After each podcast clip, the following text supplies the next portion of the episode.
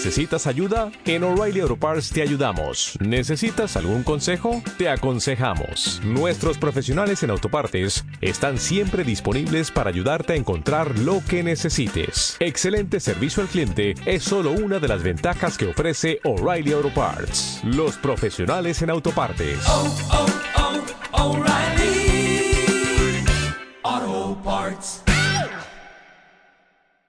Hola a todos queridos amigos Boker Tov.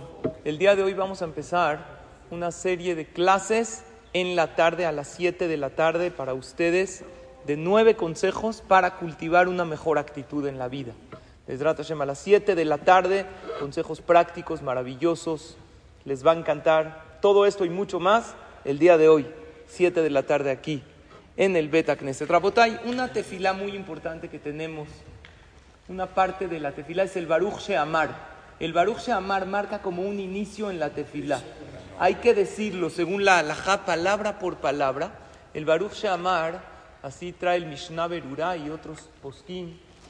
Los jajamim que hicieron la tefila les cayó una hoja del cielo con el Baruch Sheamar que tiene 87 palabras y hay que decirlo palabra por palabra porque tiene mucha fuerza para que se reciba la tefila de la persona. Habla de alabanzas de Hashem.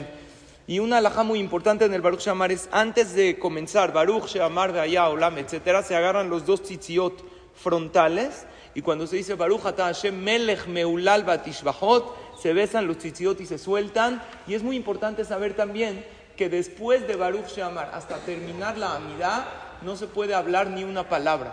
Hay veces sucede que uno, por darse de acá o por algo, pide cambio o saluda a uno a alguien es prohibido. Desde el Baruch Shamar hasta la Amida es un bloque y para que toda la tefilá se reciba, para que no haya ninguna interrupción, se debe guardar absoluto silencio desde Baruch Shamar hasta terminar la Amida y esto hace que las tefilot se reciban. Que tengamos todos un excelente día lleno de éxito y muchísima veraja.